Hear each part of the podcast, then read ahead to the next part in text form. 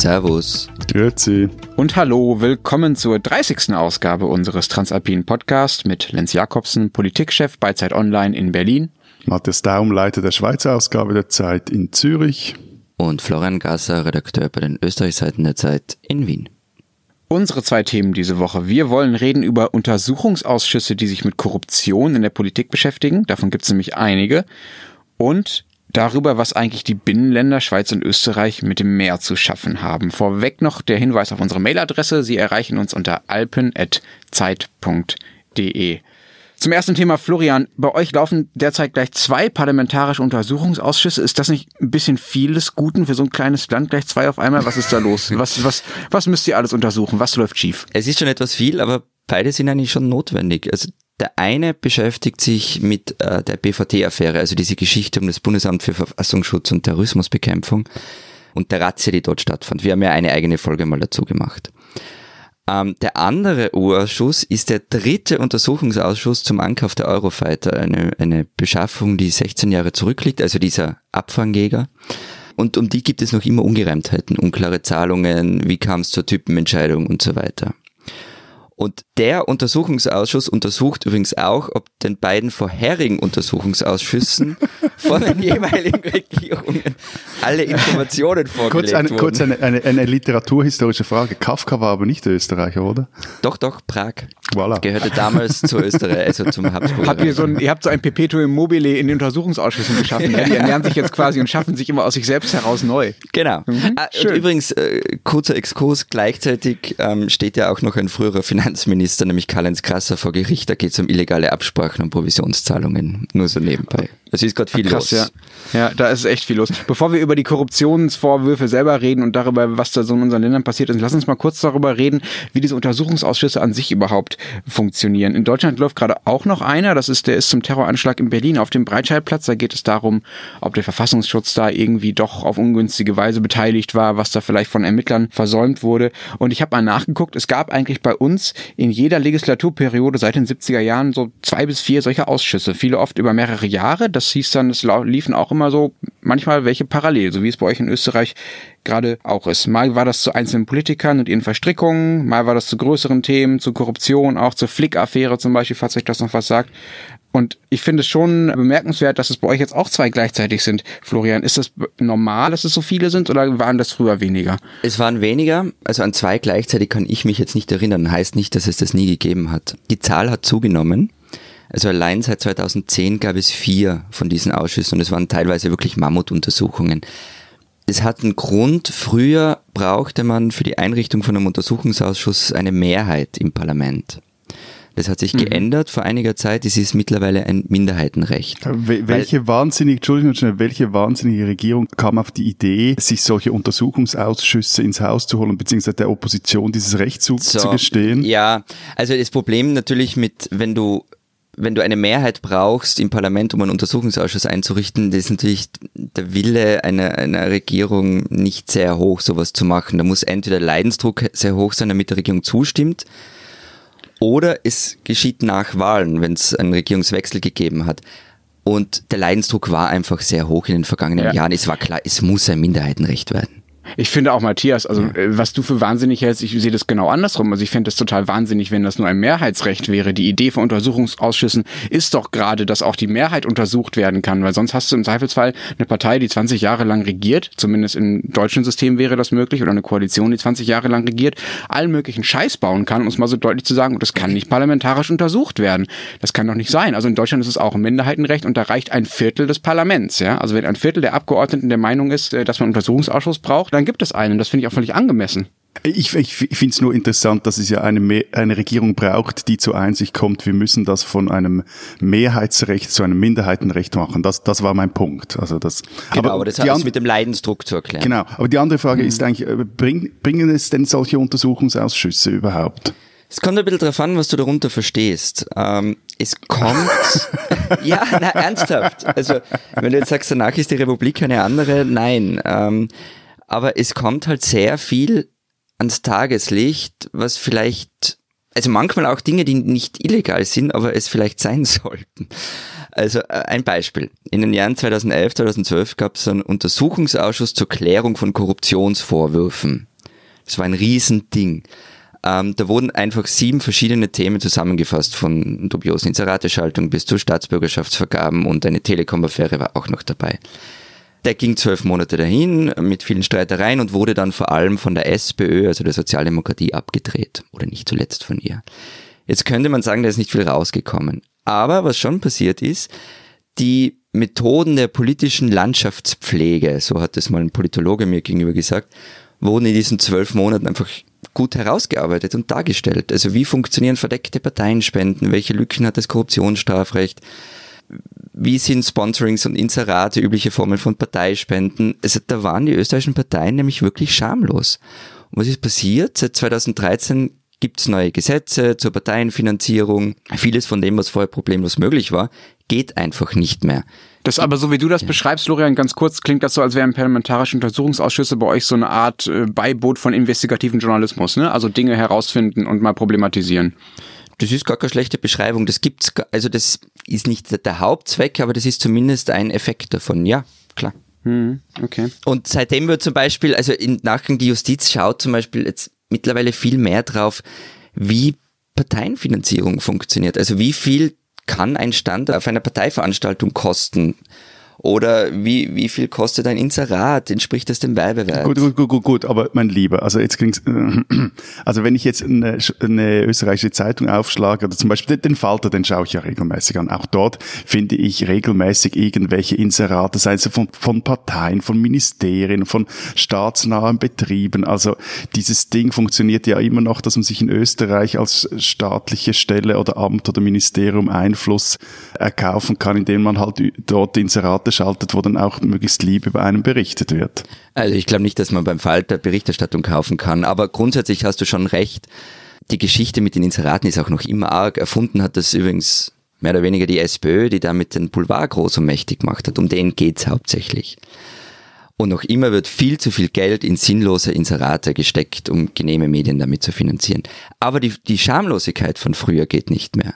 Also früher, das war wirklich teilweise arg mein Lieblingsbeispiel ist eine Anzeige in einer Gratiszeitung, auf der am Kanzler und Gesundheitsminister verkündet, die Zweiklassenmedizin sei abgeschafft. Mit Fotos von den, von den beiden Herren. Ich habe mich am Kaffee verschluckt, ist jetzt schon ein paar Jahre her. Also das wäre zum Beispiel einfach nicht mehr erlaubt in der Form. Wieso nicht? Also was wäre nicht mehr erlaubt? Weil man die Fotos der Politiker nicht mehr zeigen dürfte, wenn es Ministeriumsinserate sind. Hm, okay. Wie ist das denn bei euch, Matthias? Gibt es bei euch auch so parlamentarische Untersuchungsausschüsse oder habt ihr das gar nicht nötig, weil es in der Schweiz natürlich keine Korruption gibt? Ja, nein, du, du, hast ja vorher gesagt, irgendwie, dass es, dass es wichtig sei, dass es ein Minderheitenrecht sei und eben damit nicht eine Regierung, ich zitiere mhm. dich jetzt, jeden Scheiß machen kann während 20 Jahren, ohne dass sie jemand kontrolliert. Und ich glaube, das ist der Grund, wieso dass diese Untersuchungskommission, die heißen bei uns Parlamentarische Untersuchungskommission, PUC, eine nicht so wichtige Rolle einnehmen. Ich habe das mal, also eben erstens, es gibt es ja, ähm, und aber auf nationaler Ebene wurde eine PUC gerade mal viermal seither eingesetzt. Was heißt seit 1848? Ja, genau. Und das, das Recht gibt's, also die Idee dieser dieser PUC gibt es sogar erst ähm, seit so etwa 30 Jahren, so knapp, nicht ganz. Mhm. Ähm, und interessanterweise ging es dabei auch einmal um die Beschaffung von neuen Kampfflugzeugen. Das war ja, aber eben noch, noch nicht eine, eine normale PUC, sondern so eine äh, PUC avant la lettre. Das war nämlich schon Mitte der 60er Jahre. Und ähm, seit 1995 wurde da gibt es Zahlen dazu, wurde die Einsetzung einer PUC dann auch unzählige Male abgelehnt. Also selbst in so Monsterthemen wie dem Grounding der Swissair, also der Schweizerischen Fluggesellschaft oder bei der Rettung der Großbank UBS gab es dann keine PUC.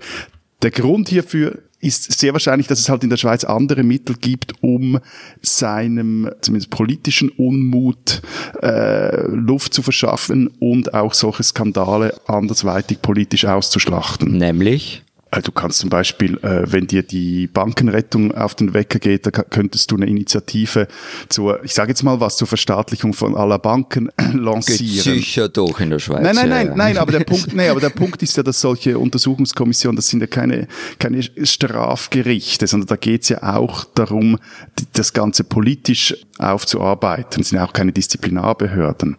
Okay, aber das heißt, äh, du sagst, äh, die Schweiz braucht die Pucks nicht so wichtig, nee, weil sie nee, ja das, nee, weil sie ja das Volk da, hat da, da sozusagen. Völlig etwas Falsches in den Mund. Das habe ich überhaupt nicht gesagt. Ich sage, ich versuche nur zu erklären oder auch selber zu verstehen, wieso es das bisher nur viermal gab, was extrem wenig ist. Und dann kommt klar nochmals dazu, dass sehr, sehr, sehr, sehr, sehr schwierige Verhältnis der Schweizer Politik zur Transparenz. Also die, also ich meine, die, die Schweiz kennt zum Beispiel keine staatliche Regulierung der Parteienfinanzierung. Dafür wird sie auch immer wieder von der Greco, also von dieser Kommission des Europarats, äh, gerügt. Und dazu kommt, dass in unserem Milizsystem das Vor- und Nachteile hat. Also das heißt, dass eigentlich die Idee ist, dass jemand, der im Parlament sitzt, nebenan noch einen Anführungszeichen normalen Job macht. Also wir haben eigentlich keine Berufspolitiker, aber dass in diesem System halt die Lobbyisten de facto gleich selber im Parlament sitzen. Matthias, was heißt keine staatliche regulierende Parteienfinanzierung? Das heißt, ich darf da Geld reinbuttern, so viel ich will, und keiner kann sehen, dass ich das war. Wenn du dieses Geld hättest. Ja. Korrekt, ja. Also ich kann mal eine Partei kaufen, ohne dass jemand weiß, dass ich eigentlich der Eigentümer bin. Korrekt. Auch als Ausländer. Das ist. Ja, nett. Das mhm. ist aber scheiße. Das ist bis mit zu einem Verlaub. gewissen, mit Verlaub, das ist, äh, ich darf euch heute mit, mit so schöner Gossensprache zitieren, das gefällt mir. Ja, ähm, ja ähm, ist also es geht halt, nicht mal in den USA. Ja, korrekt. ähm, der Punkt ist aber folgender. Jetzt verteidige dich endlich. Nein, also, ja, es, es, äh, der, der, nein, der Punkt ist, dass du kannst die Abstimmungs, bleiben wir mal bei Abstimmungen. Yeah. Du kannst die Abstimmungskampagnen kaufen, klar. Du kannst herkommen, hättest du jetzt diese 10 Millionen Franken und sagen, mir ist jetzt diese Abstimmung, sagen wir, über eine Unternehmenssteuerreform. Ist mir jetzt so wichtig, da, weil ich selber mit meiner Holdingfirma da so wahnsinnig davon profitieren würde. Also buttere ich jetzt da 10 Millionen rein. Kannst du machen, kein Problem. Der Punkt ist aber, du kannst den Ausgang der Abstimmung ja nicht kaufen. Du kannst die oh Kampagne. Gott, aber warte, warte, warte, warte, warte, warte. Der Lenzer regt sich schon auf. Ja. Nehmen wir zum Beispiel genau dieses Beispiel dieser Unternehmenssteuerreform. Frühjahr 2017 wurde darüber abgestimmt. Eminent wichtiges Geschäft für die Wirtschaft und die butterten dann, oder die Verbände butterten dann da wirklich auch Millionen in diese Kampagne. Trotzdem ging die Abstimmung sehr klar verloren.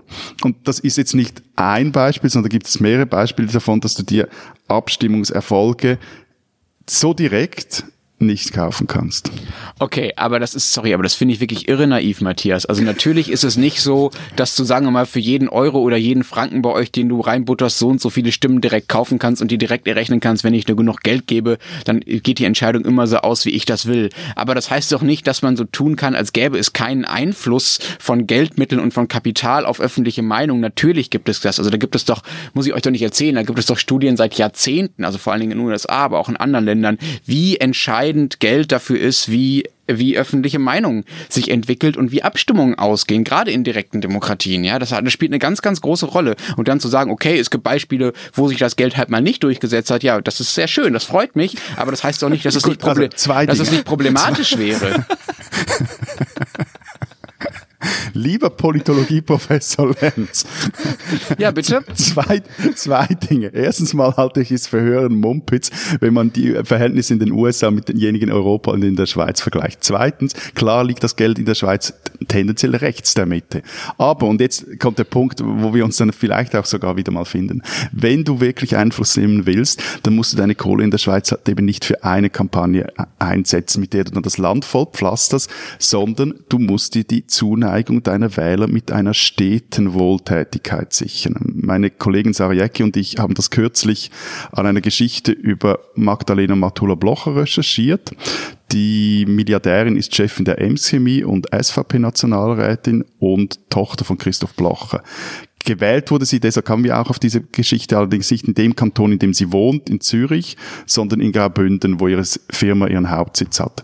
Und das sieht man dann, dass sie, seit sie in die Politik eingestiegen ist, das was macht, was ihr Vater schon vor ihr machte, nämlich hier mal ein paar tausend Franken für eine neue Kirchenorgel, da ein Zustupf für einen Auftritt eines Orchesters. Und das ist sehr viel effizienter, als äh, irgendwelche Millionen auf einmal raus, rauszuhauen.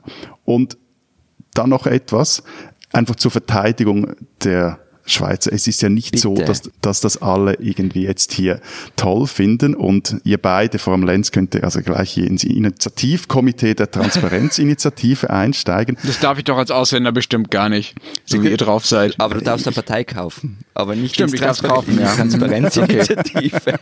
Nein, aber es gibt also vor allem die Linke, die steht schon seit längerem an dieser mangelnden Transparenz und jetzt ist zurzeit eine entsprechende Initiative hängig, äh, nach der Großspenden offengelegt werden müssen. In einigen Kantonen gibt es bereits entsprechende Regelungen, wurden auch Initiativen kürzlich der Jungsozialisten, was sehr überraschend ist, angenommen. Aber der Punkt ist, der Bundesrat hat kürzlich äh, seine Position bekannt gegeben zu dieser Transparenzinitiative und meinte dann, und jetzt könnt ihr euch wieder aufregen, so viel Transparenz sei nicht verträglich mit dem schweizerischen politischen System. Dazu sage ich jetzt gar nichts, aber äh, wegen Parteienfinanzierung, weil Lenz da jetzt gerade noch, naja, sagen wir, etwas emotional geworden ist, das ist ja nicht so, dass es das in Deutschland nicht auch gegeben hat, lieber Lenz. Na, aber hallo, na, aber hallo gab's das hier gerade. Deshalb bin ich ja so sensibel, ja. Also der Mann, der dieses Land länger regiert hat als alle anderen Kanzler das getan haben, Helmut Kohl, der hat ja sein ganzes Vermächtnis durch sowas verspielt, ja. Der hat einen Parteispendenskandal an der Backe gehabt, zu dem es auch einen dreijährigen parlamentarischen Untersuchungsausschuss gab übrigens. Und da ging es echt um krasse Dinge, also um schwarze Konten und um so dicke Koffer mit Bargeld, also Koffer, in denen eine Million Mark drin waren, die an Autobahnraststätten übergeben wurden. Ja, irgendwie der Schatzmeister ist im Knast gekommen. Wolfgang Schäuble, der Kronprinz damals, ist darüber gestürzt. Ja, also der sollte eigentlich Kohls Nachfolger werden. Der war daran auch irgendwie verwickelt. Und wisst ihr, wer sich aus dieser Affäre in der CDU als neue Führungsfigur durchgesetzt hat? Wisst ihr das noch? Eine Merkel. Ja, Vermutlich, Merkel, genau. Also Angela Merkel hat in gewisser Weise ihren Erfolg und ihren Aufstieg dieser Parteispendenaffäre zu verdanken. Also insofern, na klar, sowas gibt's bei uns auch. Gerade deshalb Und bin ich Wolfgang ja so Schäuble ist jetzt Bundestagspräsident. Ja, Konsequent. und Schuld, und schuld daran sind die Schweizer, weil sie die Konten der CDU hier verwaltet haben. Genau, über 30 Jahre lang 200 Millionen Euro. Ihr Gern habt das geschehen, Geld Deutschland, gewaschen. gern geschehen. Ja, ganz toll. Schöne Zusammenarbeit. Schweizerin sollten Sie kennen. Mein Zeitkollege Ulrich Stock beschrieb sie mal wie folgt. Autodidaktin, Ausnahmepianistin, trommelnde Feministin, Europäerin mit transkontinentaler Ausstrahlung und nebenher immer gegen alles hadern mit den politischen Zuständen als Schweizerin. Die Rede ist von der Jazzpianistin Irene Schweizer, mittlerweile 77 Jahre alt. Sie ist das Senioren Riot Girl unter den helvetischen Musikerinnen. Ein Riot Girl allerdings voller Schalk, das immer wieder von ihrem Flügel aufsteht und sich einmischt wenn es etwa um die Sache der Frauen oder der Minderheiten oder der Fremden geht. Vor allem aber ist sie eine Pionierin im europäischen Jazz. Gehört hat sie die Musik erstmals mit zwölf im Gasthof in Schaffhausen, in dem sie aufgewachsen ist. Später war sie Stammgästin in einem der ersten Jazzclubs des Landes, dem Afrikaner in Zürich, oder ließ sich vom Free Jazzer Cecil Taylor derart beeindrucken, dass sie ihr Instrument mehrere Monate lang nicht mehr anrührte. Nun erhielt Schweizer den Schweizer Musikpreis verlieren. Mehr Ehr und Geld hat die Eidgenossenschaft ihren musikalischen Miteidgenossinnen nicht zu verleihen. Ihren Schweizer, eine Schweizerin, die man nicht nur kennen, sondern die man vor allem hören sollte.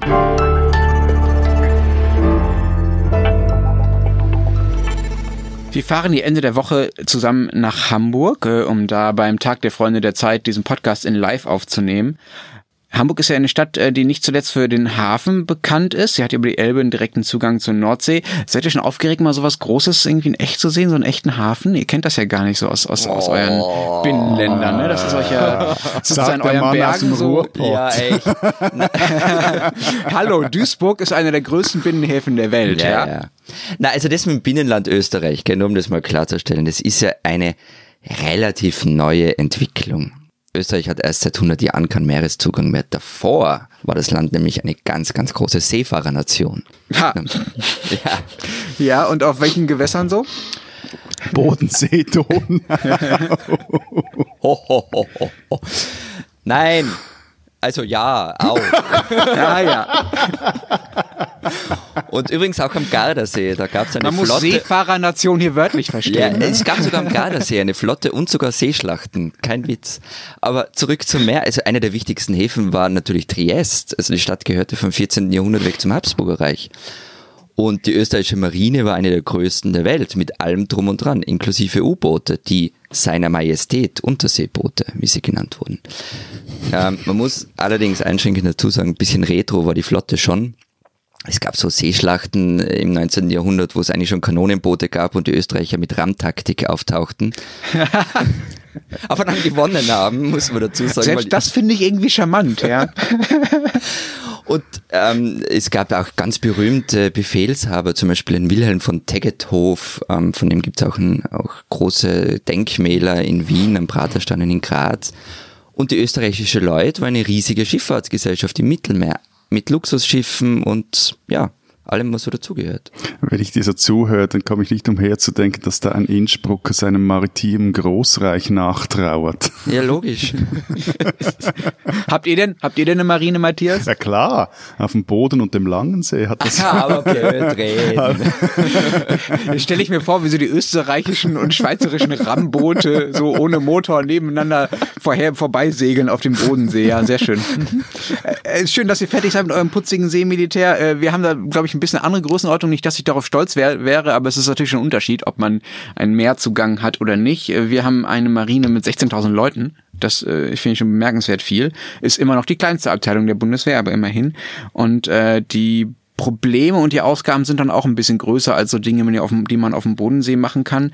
Wir kaufen zum Beispiel gerade, beziehungsweise die Regierung versucht gerade ein neues Schiff zu kaufen, das sich Mehrzweck-Kampfschiff oder kurz MKS nennt. Und ratet mal, was ein so ein Schiff kostet. Euer Bundeswehrzeug funktioniert doch nie, also wird es auch kostendämpfend in der Anschaffung sein. Zwei Genau. Milliarden. Ja, das ist knapp die Hälfte. 5,3 Milliarden ist jetzt die neueste Schätzung. Und das Ding ist noch nicht mal gebaut. Also das sind nur die Pläne. Das heißt, es kann noch immer noch teurer werden. Das ist einerseits natürlich völlig irre und unglaublich viel Geld. Andererseits zeigt es halt auch, dass es offenbar das Bedürfnis gibt, äh, Dinge zu kaufen, die man auch woanders als auf dem Bodensee oder Nord oder auf der Nordsee oder der Ostsee einsetzen kann. Es geht darum, diese Dinge bei Auslandseinsätzen einzusetzen. Zum Beispiel vor Somalia beim Kampf gegen Piraten oder gegen Waffen- und Menschenschmuggler im Mittelmeer. Das sind ja schon äh, Dinge, wofür man irgendwie dann solches Gerät offenbar zu brauchen scheint bei der deutschen Bundeswehr. Aber lass uns vielleicht mal vom Militärischen wegkommen. Hamburg ist ja vor allem deshalb wichtig, nicht weil da andauernd irgendwelche militärischen Schiffe äh, langfahren, sondern weil die viele der Güter, die in Deutschland so verkauft werden, über die Meere hier reinkommen. Das geht bei euch ja nicht so einfach. Äh, wie macht ihr das? Seid ihr da ein bisschen abgeschnittener vom Warenverkehr, weil ihr keine Meere habt? Lenz, nichts für ungut, aber der, der gesamte globale Warenverkehr funktioniert nirgends ohne Schiff. Also es gibt ja auch Autobahnen und Eisenbahnen, wo die Dinger dann vom Hafen wegkommen. Aber Also es dauert halt alles, bis es bei euch ist, oder? Naja, aber du kannst zum Beispiel in Österreich eigentlich auf keinem größeren Bahnhof sitzen, ohne dass nicht irgendwo ein Container vorbeikommt, auf dem groß Hamburg Süd oder Hapag-Lloyd steht. Hm, okay, das heißt, es wird dann alles mit Zügen weiter transportiert zu euch. Teils mit Zügen, aber teils auch mit Schiffen auf dem Rhein. Also ein, der wichtigste Hafen und die wichtigsten Häfen für die Schweiz liegen in Not Rotterdam und in Antwerpen. Und dann kommen viele der Güter entweder per Bahn oder mit, mit den Rheinschiffen in die Schweiz über Basel dann. Der andere Zugang geht über Genua und der eigentlich jetzt wichtiger werden sollte nach der Eröffnung des Gotthard-Basistunnels, aber es da noch einige Probleme bei den Zufahrtsstrecken auf der südlichen Seite gibt, das Tessin und vor allem dann auch in Norditalien. Und 1941 gründete übrigens die Schweiz eine eigene Hochseeflotte aus genau diesem Grund, den du jetzt ge genannt hast, Lenz, weil ähm, man Angst hatte damals während dem Krieg, dass man vom Warenverkehr vom Internationalen abgeschnitten wird. Und äh, die Geschichte dieser Flotte ist insofern recht lustig, dass die Schweizer die Schiffe zu stark überhöhten Preisen, wie das die NZZ damals schrieb, kauften.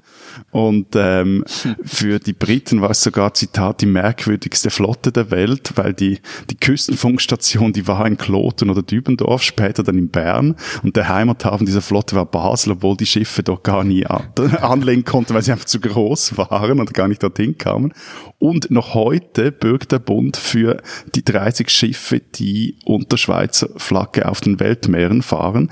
Er verliert damit aber derart viel Geld, weshalb er in den vergangenen Jahren einige Kähne wiederum dann zu Schleuderpreisen auf den Markt warf, was dann hierzulande zu einem kleineren Skandal führte und man sich jetzt irgendwie einig ist, dass man bis, glaube ich, 2032 diese Bürgschaften für die Flotten nach und nach zurückfahren und beenden will. So. Hm, okay, aber das ist ja nicht die größte Skurrilität in eurer Geschichte mit so Wasserplänen, oder? Ja, Ihr das- wolltet also mal einen die- Kanal mein, bauen? mein, meine Lieblingsgeschichte, die habe ich schon x-mal erzählt und auch schon mal groß aufgeschrieben. aber hier noch nicht, glaube nee, ich. Nee, hier noch damit. nicht. Und die ist diese Idee eines äh, einer Via d'Acqua Transalpina von Genua nach Basel. Und die Idee, die hatte der Ingenieur Pietro, Pietro Caminada Anfang des 20. Jahrhunderts und wollte diesen 600 Kilometer langen Kanal über die Alpen bauen. Und äh, Kernstück wäre eine, eine große Schleusenanlage am San Bernardino, also bei Splügen gewesen, wo er Röhrenkanäle an die Alpenhänge bauen lassen wollten, die dann in Hunderten von Doppelkammerschleusen aufgeteilt geworden wären. Und unter dem Splügenpass wäre sogar ein 15 Kilometer langer, leicht geneigter Schiffstunnel gebaut worden. Das ist etwa gleich lang wie, wie der alte Gotthardtunnel, Eisenbahn-Gotthardtunnel gewesen war. Der Typ meint es recht ernst damit. Die New York Times berichtet über das Projekt. Caminada hielt sogar eine Audienz beim italienischen König Vittorio Emanuele III. Ähm, und schließlich scheiterte aber das Projekt am Geld, also wir haben viele solche Projekte, und an der harten Konkurrenz durch die Eisenbahn. Also damals ging es darum, wo werden die Alpen per Eisenbahn durchquert. Gotthard war dann zuerst in der Schweiz und lange wollte man auch durchs Rheinwald, also wo jetzt die, die Straße über den San Bernardino führt, die Splügenbahn bauen, also eine, eine zweite Eisenbahnstrecke. Strecke. Dazu nur noch zwei Buchtipps. Es ist wirklich ein tolles Projekt. Ich finde auch, wenn du so lange redest, kannst du noch Literaturhinweise dranhängen. Genau, Ja. Professor Daum. Ne? Erstens vom Schweizer Historiker Andreas Teuscher gibt es ein Buch Die Schweiz am Meer, lesenswert, und den Roman zu dieser Geschichte von Caminata, den hat Anita Siegfried geschrieben, heißt Steigende Pegel, beide sehr empfehlenswert. Okay, Matthias, vielleicht kannst du noch so Amazon Affiliate Links rumschicken, dann verdienst du auch noch ein bisschen mit. Kaufen Leute Sie bei Ihrem lokalen Buchhändler. Oder das.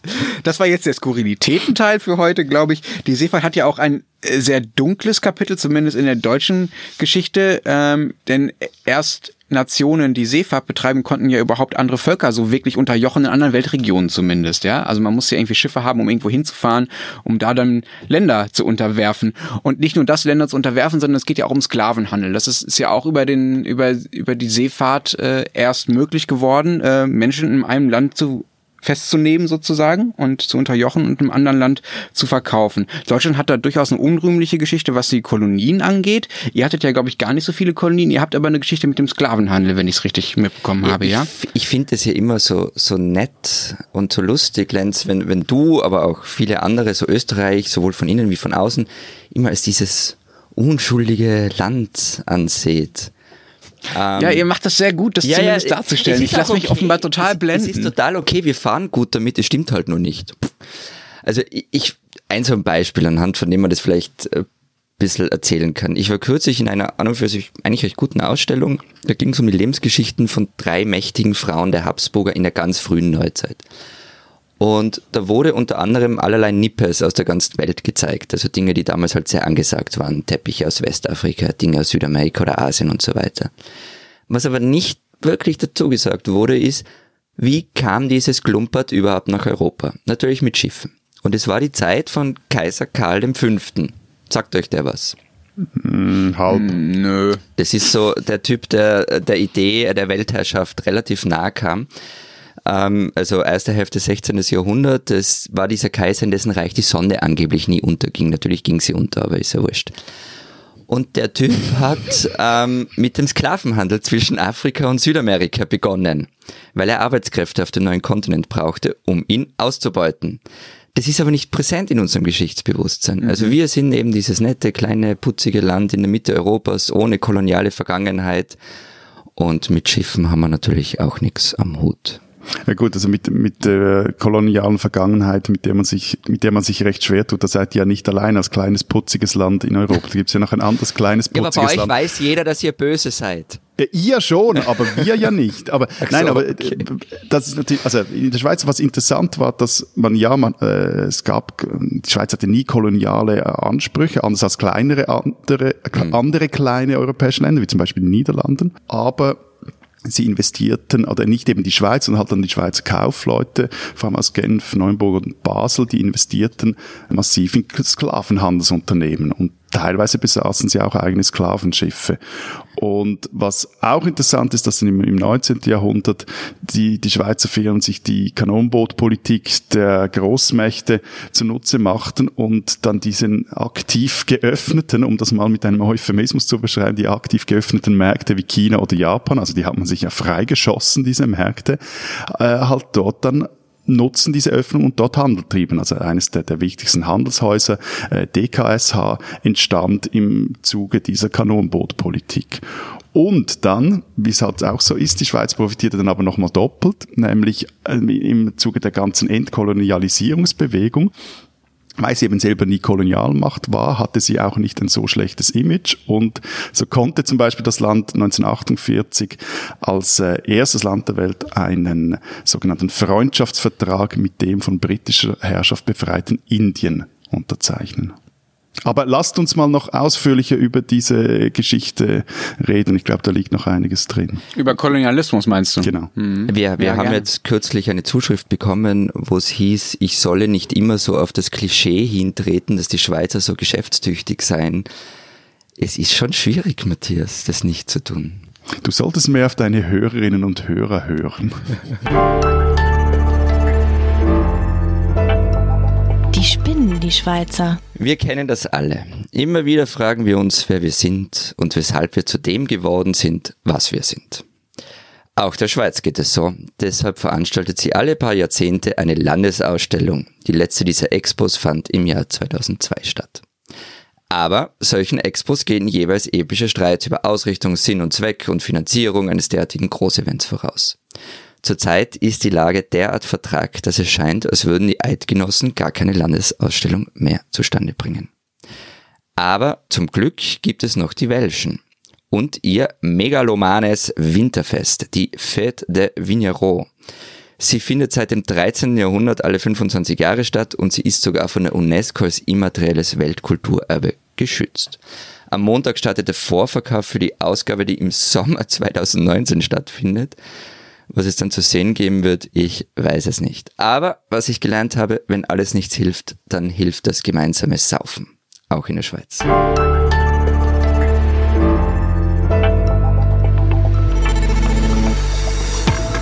Das war's diese Woche bei der 30. Ausgabe unseres Transalpinen Podcasts. Nächste Woche steht eine ganz besondere Ausgabe an. Wir werden live aufzeichnen, eine Stunde lang und mit Gast und vor Publikum in Hamburg. Äh, und äh, wenn Sie nicht dabei sind, dann können Sie das hier natürlich nachhören. Wir hoffen, Sie tun das. Äh, keine Ahnung, was da passiert auf der Bühne. Wir sind gespannt. Sie hoffentlich auch. Bis dahin sagen wir. Vielen Dank. Ade. Und tschüss.